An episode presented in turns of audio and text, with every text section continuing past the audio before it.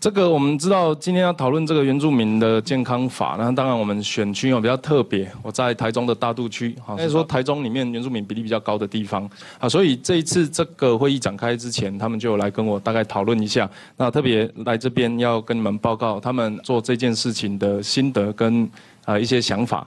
在联合国的原住民族议题常设论坛有提到说，尊重原住民族人民的自觉权，在土地健康教育等等哦，那提提其中特别。提到了健康，那我想请问一下，目前卫福部在原住民族健康的政策规划单位是谁？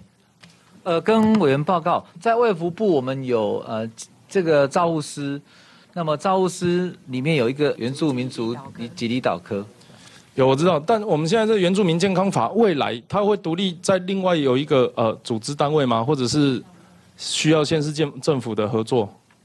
还是你认为现在这件事情就足够来推动？呃，如果是在呃中央，当然还是以卫福部了，因为刚刚提到这个会很很跨部会。那我们在一百零七年就先成立的原住民族健康咨询委员会，那么以这个来，所以未来原住民健康法它的主管单位可能是刚刚讲的卫福部的那个单位，但。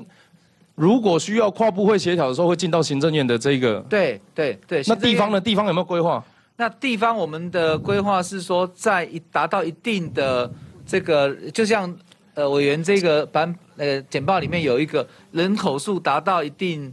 呃程度的话，那会成立一个呃这个咨询，像也是一样咨询委员会。好。民间专家他们的建议是这样子啦，就是说，因为他们担心的几件事情，第一个是监督跟审议嘛，那第二个是这个，我们如果要跨部会的话，单一个在卫福部底下的部门不知道有没有办法运作，所以他会提出这两个单位设置的需求，也希望你们在这个讨论这件事情的时候纳入考量，好吗？是是，有中央的部分，我们有行政院层级，现在已经有。好，因为哈，这个这个真的不只是这个健康相关而已啊，那跨部会包含了所谓教育啦、劳工、内政、科技等等的其他工作，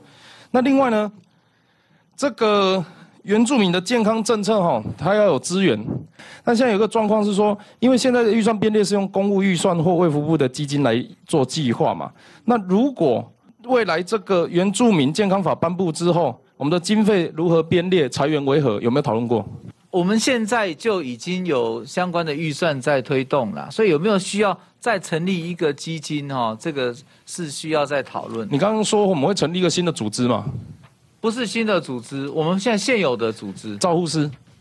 对对。然后我们现在照护师里面就有做这件事情，对对对对对，就有针对原住民编列的将健康法相关的预算。对，我们健康法都还没有出来，怎么会有预算？不是不是法啦，就是我们现在的很多计划在书面报告里面有提到，一二零一八到二零二零呐，哈，那么就已经有一个推动改善这个原乡健康不平等的。这个行动计划，我讲一下，我讲一下民间的流传然后说他们担心未来相关预算会由各县市自行编列，最惨的状况会沦为弹性提拨。我今天没有这个拿来干嘛的意思，但是主要是让你们一个机会解释说未来不会发生这样的情况。我们会在专职的部门、中央的部门里面去做预算的编列，绝对不会变成弹性提拨，可以跟大家保证这件事吗？是是是，好，是这样。一雄，干不下，主席，谢谢，谢谢。